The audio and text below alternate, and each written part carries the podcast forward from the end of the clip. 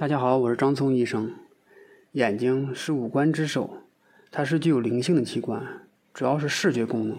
视觉在人们认识客观世界中具有极其重要的作用。咱们获取的信息通常百分之九十是从双眼获得的，但它又是表情的器官。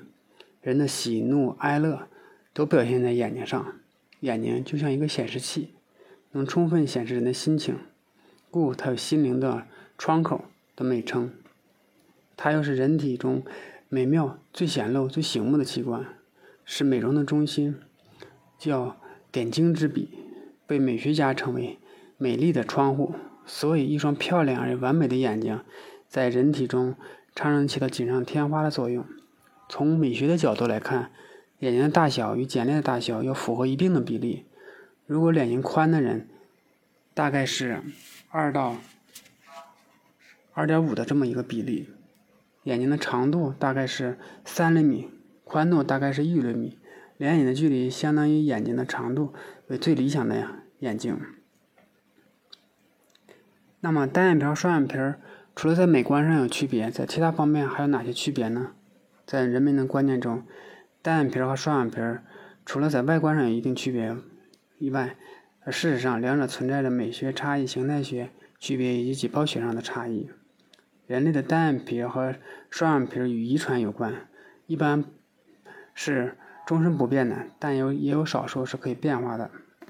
少数的人随着年龄的增长而发生变化，有的人随着年龄的增加，眼睑皮肤松弛下来，将原来的皱褶覆盖上了；而有的人除了单眼的外观以外，在发生变化的时候，也可渐渐形成那个隐双的双眼皮儿。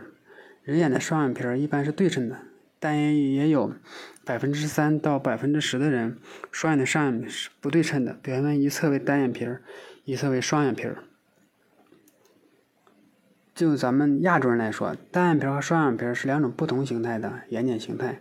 从生理学角度上，两睑都是正常的，基本没有什么太大变化。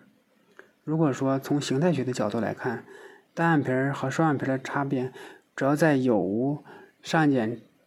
皱褶的区别，单眼皮儿整个上睑的皮肤较厚，睫毛根部是看不见的；双眼皮儿的上睑皮肤较薄，上睑的皮肤不会下垂，眼睑睑缘全部可见。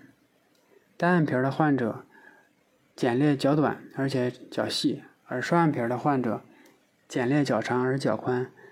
单眼皮儿的睫毛一般是比较稀疏，向前看的时候多少有些向下倾斜。